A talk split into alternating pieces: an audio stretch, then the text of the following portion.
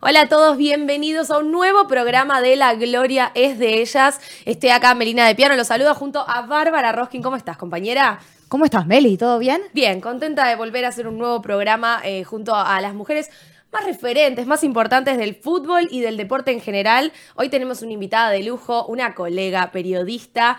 Ella es una genia, trabaja en ESPN, la verdad la rompe toda y nada, se hizo un camino muy grande en todos estos años, así que es un placer tenerla acá y que, y que nos cuente su historia de vida también. Un carrerón. Carrerón. Porque empezó muy ligada a un club, pero hoy en día está trabajando en un medio muy importante. Así que bueno, la vamos a presentar. Eso es lo importante también de, ir, viste, con el tiempo, siendo objetivo, ¿por qué no? Y, siendo, haciendo la carrera a poquito. Así que, sin decir mucho más, la vamos a presentar. La tenemos acá en el piso. Agostina Escalice, bienvenida. Hola Mary, hola Barbie, ¿cómo andan? Bueno, gracias. Qué lindo recibimiento. Un placer. estar con ustedes. Me encanta este estudio, ¿eh? me parece espectacular. muy futbolero. Te vimos ahí a full con la copa, me te la querés llevar. Copa, después de pedir una foto con la Copa Libertadores, me encantó. Así que gracias por la invitación. no, a vos, gracias por venir. Y bueno, si querés, para ir como haciendo una intro, contanos un poco cómo nace tu amor por el periodismo, cómo nace tu carrera en los medios, para que también la gente que quizás no, no te conoce o no te sigue desde los inicios sepa cómo, cómo comenzaste. Bueno, eh, yo siempre quise ser periodista. Desde chica era como que tenía muy clara la vocación, me gustaba mucho escribir, eh, me gustaba hablar, tenía un grabador de periodista y escribía cosas que pasaban, cosas que veía y las grababa y después me escuchaba en un cassette me, pasaba quizás todo el verano haciendo eso a la tarde mientras mis abuelos dormían la siesta. Me grababa, era un horror. Lástima que no están esos, esos cassettes por algún lado, pero me grababa y después me volvía a escuchar. Escribía, bueno, hacía cosas que tenían que ver con el periodismo y yo no me daba cuenta. Y después cuando tuve que elegir una carrera para estudiar, es como bueno, nunca dudé, por, por suerte nunca tuve dudas o decir, bueno, eh, no sé para dónde ir, me gusta esto, me gusta lo otro. Así que yo estudié periodismo, no deportivo, periodismo general. Eh, pero bueno, desde el segundo año de la carrera ya arranqué a trabajar en el fútbol, en, River, en un club de fútbol. Así que bueno, ya como que mis, mis, inicios en el periodismo fueron con el fútbol. Yo dije, bueno, que la vida me lleve, no sé, lo primero que hago va a ser para mí lo que me va a marcar y va a ser mi camino. Y bueno, lo primero que hice fue, fue periodismo de deportes. ¿Por qué en fútbol y en River? Porque, viste que a veces el destino también, ¿no? Tiene mucho que. Yo creo mucho en que hay cosas que están marcadas y que tienen que ser así. Eh, a mí siempre me gustó mucho el fútbol, me gustó mucho el deporte. Si bien, bueno, en casa nadie es periodista y tampoco hay deportistas, pero somos una familia de mirar mucho deporte, sobre todo mi papá. Eh, yo soy muy, muy cercana a mi viejo, mi hermana es más grande, no le gusta nada, es anti-fútbol, anti-deportes, y esto lo ve en algún momento, se va a reír, la llevamos a la cancha a veces, pero no le gusta mucho ver partidos. Pero bueno, yo siempre fui muy compañera de mi papá en mirar, no sé, fútbol, carreras, tenis, NBA, lo que haya. Eh, y cuando surgió la posibilidad de empezar a trabajar en River, que fue con el comienzo de las redes sociales, cuando la cuenta del club tenía, no sé, 5.000, 10.000 seguidores recién, y recién empezaba Facebook y había un canal de YouTube que se empezaba a armar. Entonces fue bueno, dale, vamos, me gusta, me gusta el fútbol, me gusta la idea de trabajar en una cancha y de aprender. Y bueno, y mientras estudiaba, trabajaba y así iba como armando la, vida y todo fue fluyendo. ¿Y sentís que un poco también te sirvió esto de, bueno, comenzar obviamente en, en River eh, como prensa, si no me equivoco? O sea, estabas en la parte como de prensa. De, oficial, claro. Claro, sí, de, de, prensa oficial del club.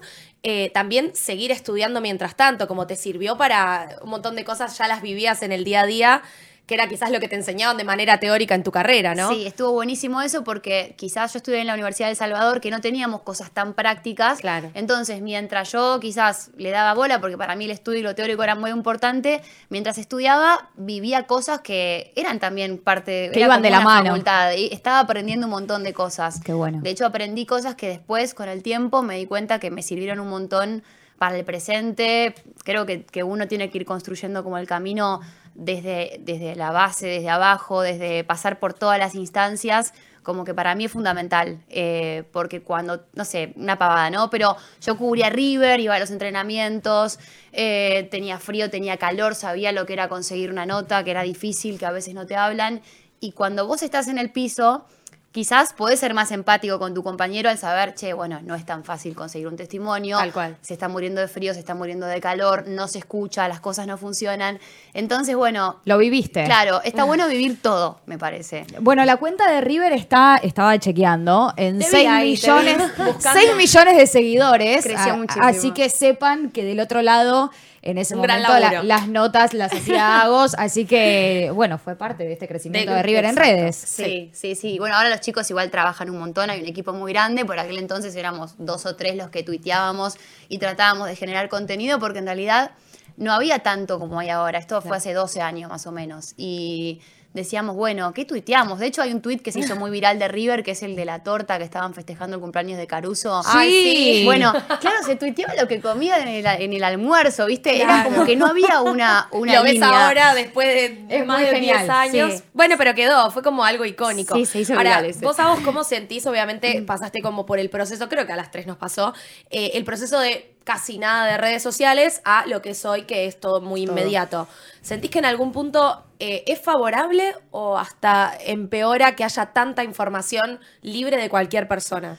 Y yo creo que está buenísimo porque ahí está como más democratizada la información, hay mucho acceso a todo y eso está buenísimo, pero por otro lado creo que hay que dar el mensaje para los chicos y las chicas de ser más selectivos con lo que uno lee y lo que uno consume, Claro. porque hay mucha fake news, hay, hay- también hay mucha gente jugando a ser periodista que no me parece que esté mal, pero creo que es importante remarcar que hay que estudiar, que hay que tener una carrera, que hay que prepararse, que no es tuitear y ya soy periodista. Y Es estudiar día a día. El hablemos Claro, sin saber, ¿no? La libertad absoluta de, de- de decir lo que uno quiere. Claro, y así con el periodismo y con un montón de profesiones que las redes sociales quizás eh, permiten, no sé, maquilladores, peinadores, técnicos, no sé, de un montón de profesiones que no tienen nada que ver. Lo que nos hace la, la red social hoy en día es creer que todo el mundo sabe de todo y quizás, bueno, eh, está bueno, yo creo que se va a ir ordenando con el paso del tiempo. Ojalá. Pero bueno, eh, hay que poner una línea para mí sobre, bueno, a ver, a quién sigo, a quién no sigo, me da información real, este a veces la pifia. eh, bueno, creo que la Me gente igual se da cuenta, sí, me suma, no me suma. Claro.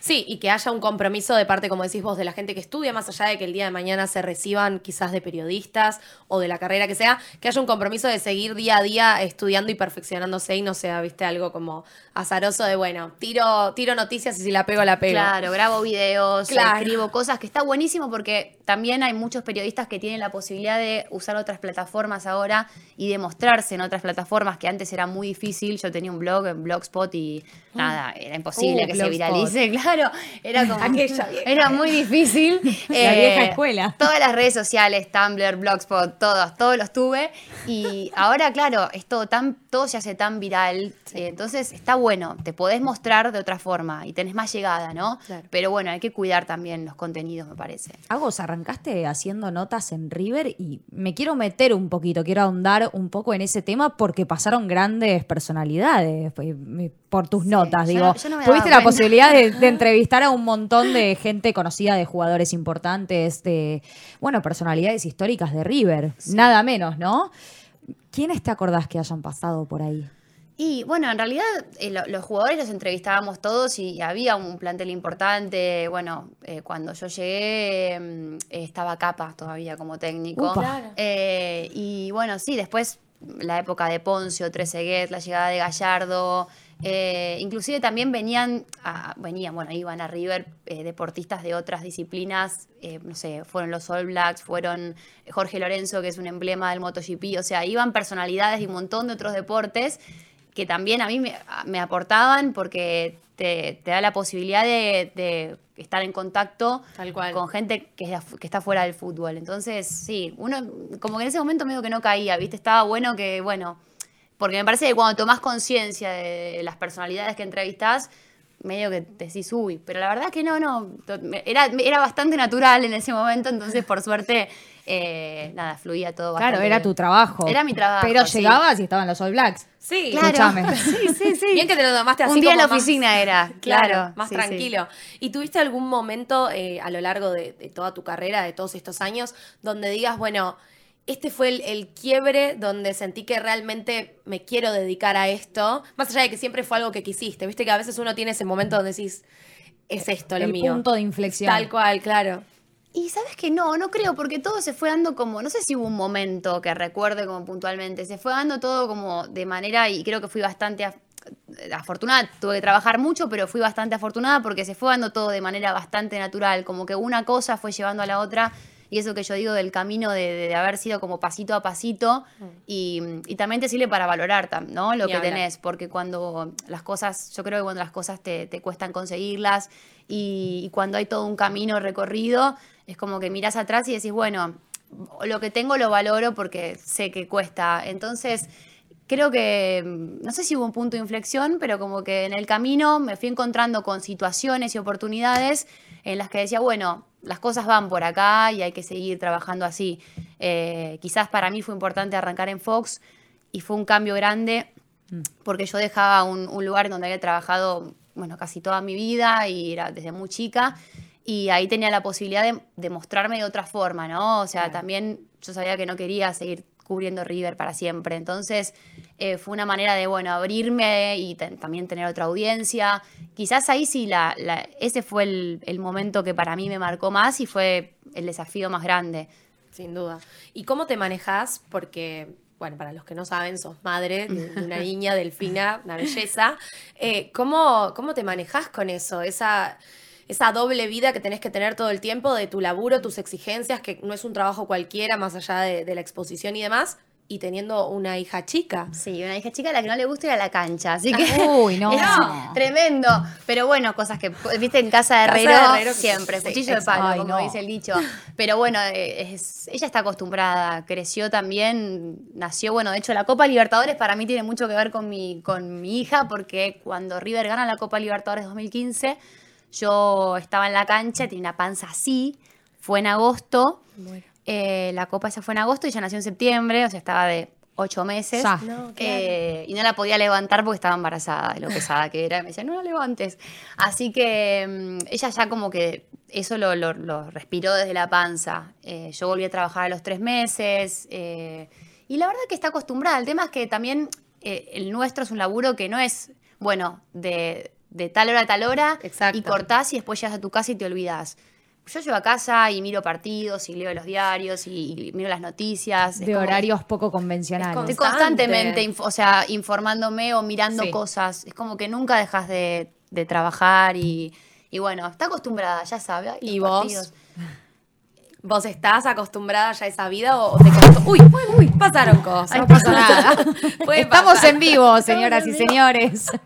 Puede ocurrir. Eh, claro, obvio. No, digo, a vos te costó, más allá de que ella obviamente nació con esa normalidad, a vos en algún momento te costó eh, ser madre y tener que seguir yendo a las canchas, eh, yendo al programa.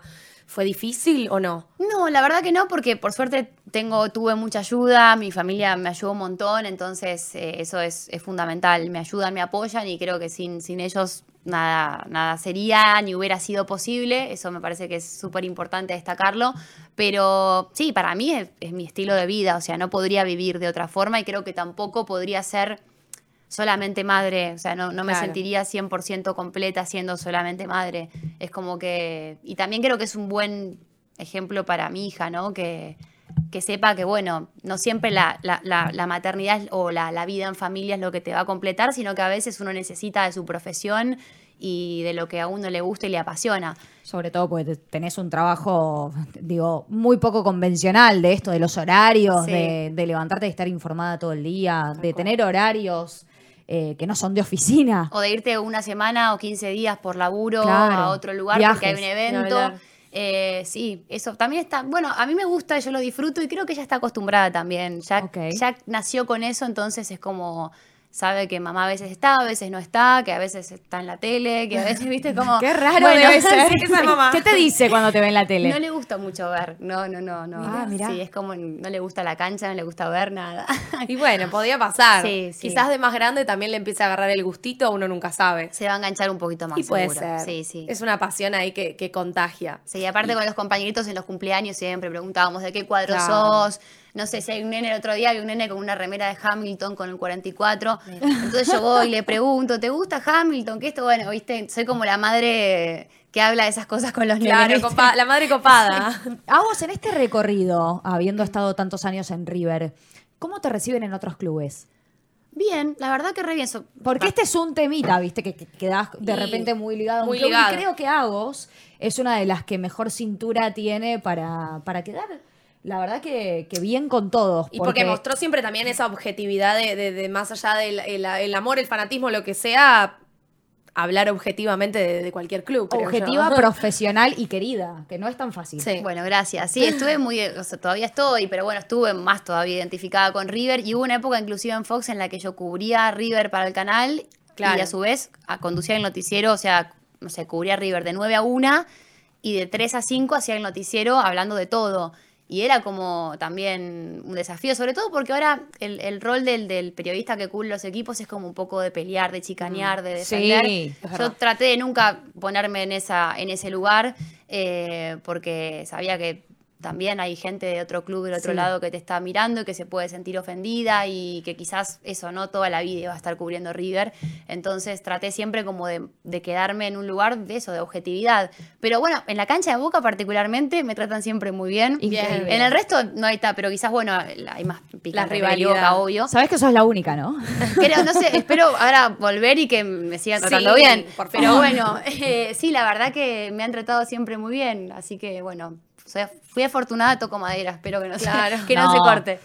Me, me parece que no es porque sos afortunada, sino porque eso, eh, trabajaste tan bien durante tantos años y te mantuviste en un camino de profesionalismo y objetividad que, que la gente que está del otro lado te lo respeta, te lo reconoce. Bueno, gracias. Sí, yo creo que igual esa es la, la- la base del camino también, ¿no? Y creo que uno también puede elegir qué camino tomar. Sí. Eh, porque por más que, que estés identificado con un equipo, porque hayas trabajado mucho tiempo, porque, porque estés en el día a día y lógicamente la gente te va a identificar más, eh, uno también sabe qué objetivos tiene después. Claro. Y la verdad es que yo sabía que, que en algún momento quería hacer otras cosas.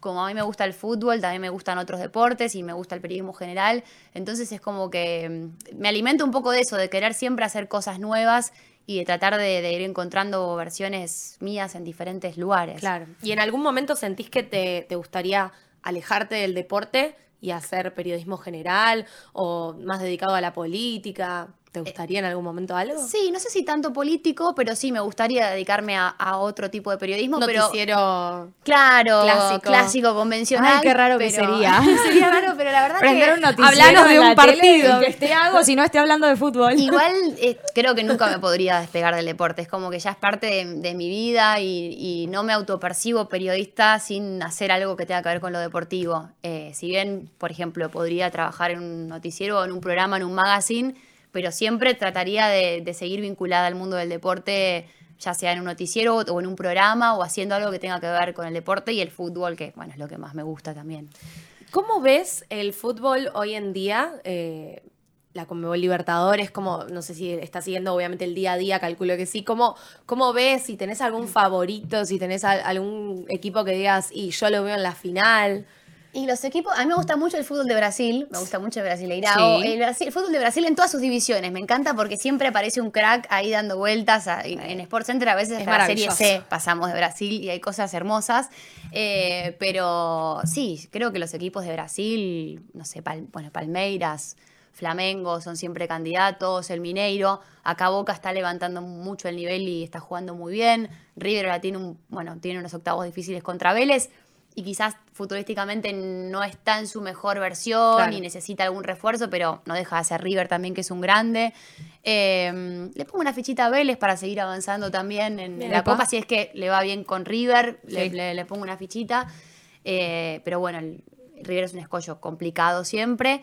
Pero para mí, algún equipo brasileño va a llegar a la final. Creo claro, que... y, y de ese otro lado. Igual que- están dominando Brasil y Argentina, ¿no? Sí, no digo, exacto. pero bueno, creo que alguno brasileño seguro de los que esperamos Sí. va a llegar a la final. Sí, también pasa un poco del lado quizás de, de la llave más de, de River Vélez. Es como más una, una Copa Argentina, como más un, un torneo local, porque claro, después está Colón, Talleres, o sea, hay como hay quizás una facilidad y también un despeje de equipos argentinos Sí. que ya es más difícil eh, apostar para una eliminando final. entre nosotros. Exacto, no Sí. sé, de, de esos equipos argentinos, ¿a cuál dirías, bueno, este sí quizás eh, en la final de ese costado lo ves mejor? Eh, y La verdad que, bueno, por, por historia te digo River, es que está, la verdad que están bien, Sí. están bien los cuatro, Sí, o sea, sí. Talleres está muy bien y es muy valioso lo que logró, Colón también. Colón es un buen equipo. Armó un muy buen equipo y seguramente se va a seguir reforzando. Entonces me parece que es difícil y por actualidad, si nos. Sabemos que la Copa Libertadores es aparte, no es Oh. otro Sí, mundo. sí, sí. Pero si nos basamos en el torneo argentino, River hoy no es candidato por cómo se está mostrando futbolísticamente en el torneo argentino. Es verdad. Eh, del otro lado, Estudiantes tiene, justo le toca Fortaleza, que no es el mejor equipo de Brasil, pero no deja de ser un equipo brasilero. Entonces, eh, va, a estar, va a estar bravo para los argentinos, te digo. ¿eh? Va a estar complicado. Va a estar bravo, sí. Eh, sí, y bueno, y también, bueno, justo el otro día comentábamos, venimos de una Copa Libertadores de futsal femenina, donde también llegó un argentino, un brasileño, y obviamente el argentino le costó porque es el típico favoritismo de los equipos brasileños. Eh, estás un poco empapada del fútbol femenino, ¿cómo Sí. lo ves? Sí, me ¿Te encanta. gusta? Me encanta el fútbol femenino y de hecho, bueno, lo sigo desde, vuelvo, cuando bueno, arranqué laburando en el club, eh, hacíamos mucho fútbol femenino y le dábamos mucha bolilla. Bueno, ahí nos conocimos también. Ahí nos conocimos, ¿no? Eh, tratábamos de darle ¿En toda la época difusión. jugabas? ¿O Me ya no? parece Creo que, que sí. jugabas Y sí, en pues ese yo estuve de momento. 2010 a 2014. Sí, sí, jugabas en ese momento, cruzado. sí, nos hemos cruzado y tratábamos de darle, bueno, yo particularmente de- desde, desde mi lugar de, de mujer y con la poca visibilidad que tenía en ese momento, tratar de... No era tan fácil como ahora porque Mm. cambió todo en los últimos años, mucho. Sí. Pero bueno, era, dale, insistir, eh, vamos a, a cubrir, vamos a sacar fotos, vamos a subir una... a tratar de darle la mejor cobertura posible. Si te lo pones a pensar es tremendo porque era como... estaba completamente dejado de lado. Sí. Y, y la verdad que la lucha que han hecho todas las jugadoras en los últimos años es increíble y admirable porque es todo de ellas, todo de ellas. Eh, obviamente de la AFA también, que, que- que ayudó mucho y las apoyó mucho. Claro, y lo profesionalizó, digamos, de alguna Claro, manera. Pero es todo de ellas, la lucha es 100% de ellas y el esfuerzo y la determinación y las ganas de, o sea, de no, de no colgar los botines. ¿Y cómo lo ves hoy en día al fútbol femenino de River y, y en general en comparación a esa época que vos eh, estabas dando y el, y el fútbol femenino también, Sí. sus primeros pasitos? Súper, súper bien. Obviamente falta un montón, eh, falta mucho, pero lo, lo bueno, y lo veo al tener una hija chica, lo veo que hay muchas nenas que quieren, bueno, vos lo ves todo el tiempo, Barbie Todo también. el tiempo. Eh, nenas que quieren hacer fútbol femenino. Mi hija quería hacer fútbol en un lugar cerca de casa, en el Caballito. ¡Qué Eh, bien! y, pero no había cupo, pues estaba todo lleno, no, no hay. No Qué cupo. increíble Y cómo las va cambiando nenas- todo. Las nenas van y se compran las camisetas de, no sé, del PSG, del Barcelona, juegan, se divierten. Los varones ya no lo ven como en nuestra época, como, ay, jugar Raro. fútbol. No, sí, jugamos entre todos. eh, y bueno, ahí está la base para mí en las inferiores. Así que, bueno, ojalá que más nenas quieran seguir aprendiendo y mejorando. ¿Vos en algún momento tuviste ganas de jugar o, o jugaste? No, no jugué, me hubiera gustado jugar, pero bueno, justamente creo que por un tema generacional eh, no, no, no se me dio la posibilidad, tampoco tenía un grupo de amigas que me acompañara, no, es como que mi contexto no, no ayudaba a poder tener la, la posibilidad de practicar o de jugar probablemente hubiera estado mal, mal visto. Entonces, yo soy del 90, no sé, del 96, una nena que le pida a su mamá jugar al fútbol, no estaba muy bien No, visto. no, no. Era como imposible.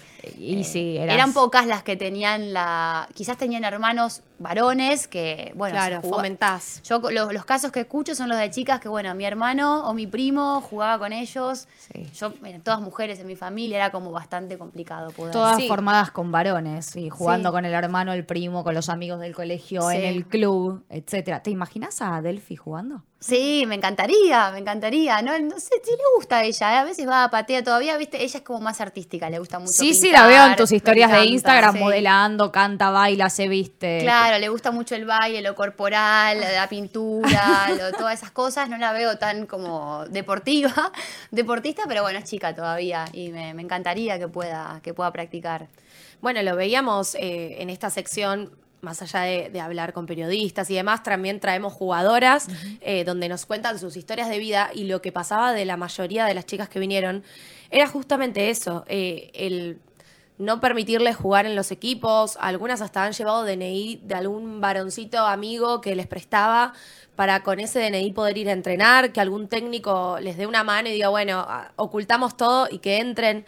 Eh, Claramente eso cambió y para bien, por suerte, pero ¿sentís que todavía en líneas generales, vos que estás tan presente también eh, cubriendo el fútbol masculino, ¿sentís que todavía de parte de la gente está esa, esa discriminación?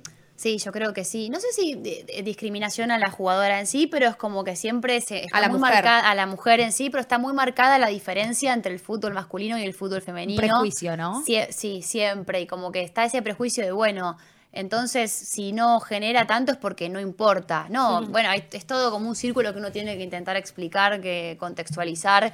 Pero bueno, me parece que con el paso de los años se va a ir cambiando todo. Las generaciones, quizás uno les va a ir enseñando a las generaciones más grandes eh, acerca de la importancia del desarrollo del fútbol femenino.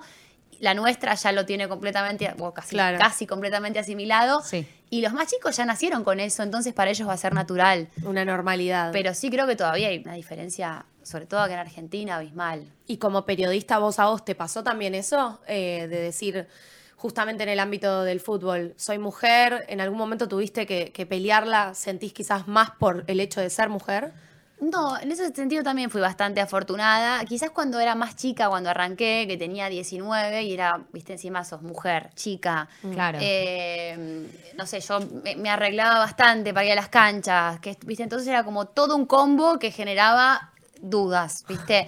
Pero bueno, eh, con el tiempo, eh, como que quizás me trataba de forzarme más, y lamentablemente todas lo tuvimos que hacer, de decir, bueno, tengo que redoblar los esfuerzos para demostrar mis capacidades, que eso no, el hombre no lo, no lo pasa, no lo padece, pasa en todos los ámbitos, ¿no? Sí, Con claro, las sí. mujeres. Que Como- siempre como que no- nos están poniendo a prueba. A prueba, exacto. Y demostrar que no estás por una cuestión física, sino que estás por una cuestión De capacidad. capacidad o de profesionalismo.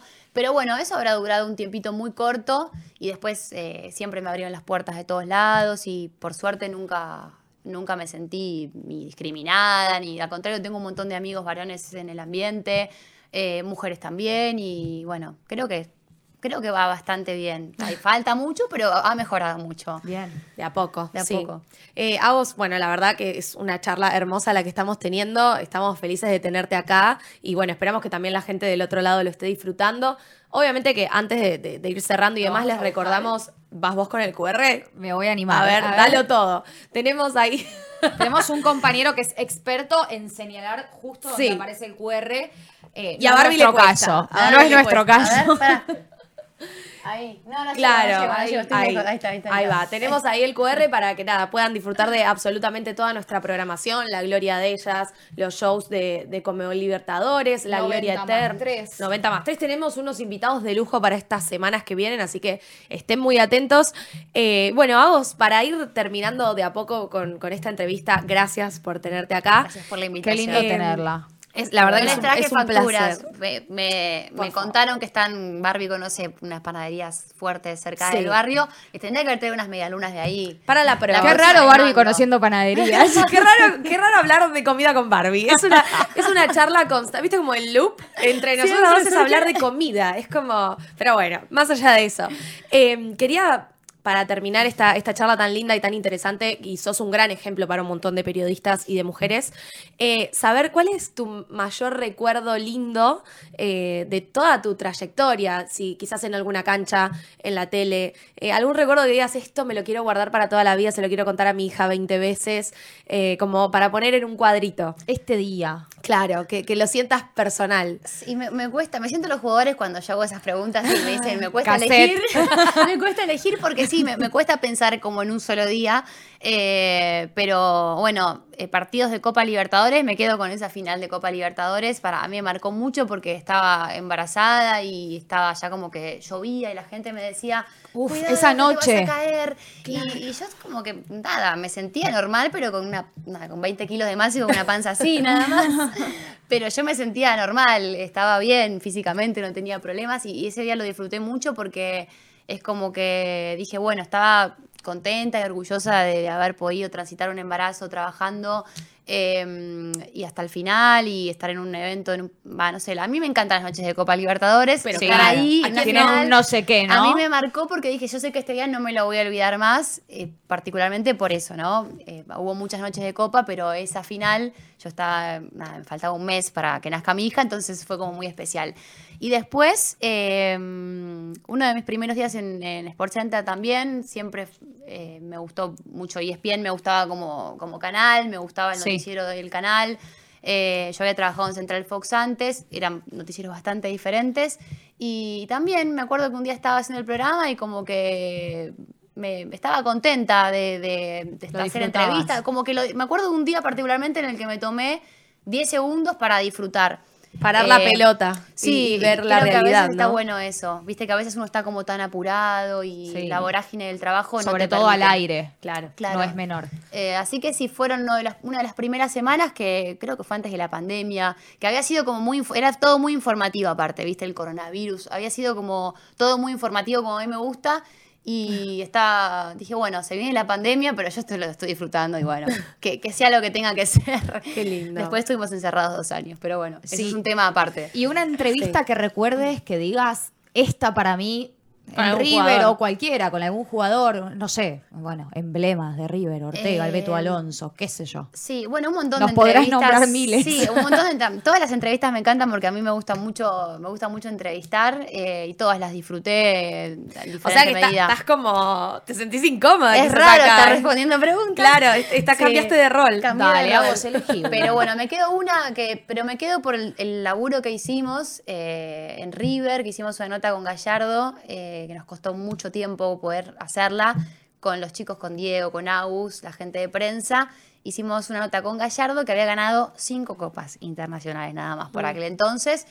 Y logramos sacar todas las copas del museo, que las lleven al medio de la cancha No. y sentarlo a Gallardo ahí con todas las copas. La recuerdo. Eh, y fue un trabajo, uno la ve, y- pero fue un trabajo súper de, de- de hormiga. Éramos tres o cuatro personas eh, organizando todo y bueno, aparte él habló muy bien y fue linda, así que Sí. esa fue una de las que, por el contexto me parece también, y por toda la producción y el amor que le pusimos a la producción, creo que una de las que más recuerdo. Qué lindo. Bueno, qué mensaje también de, de hacer las cosas con amor y con Sí, perseverancia. Y mucha Sí. logística detrás que uno a veces quizás ve en el aire o en una nota el final o, la, la única declaración que te dan, pero es un trabajo detrás muy, muy Sí. grande. ¿Cómo no va a tener la palabra de Gallardo si está en River? ¿Cómo no va a tener las copas de Y es fondo difícil, si es está en. River?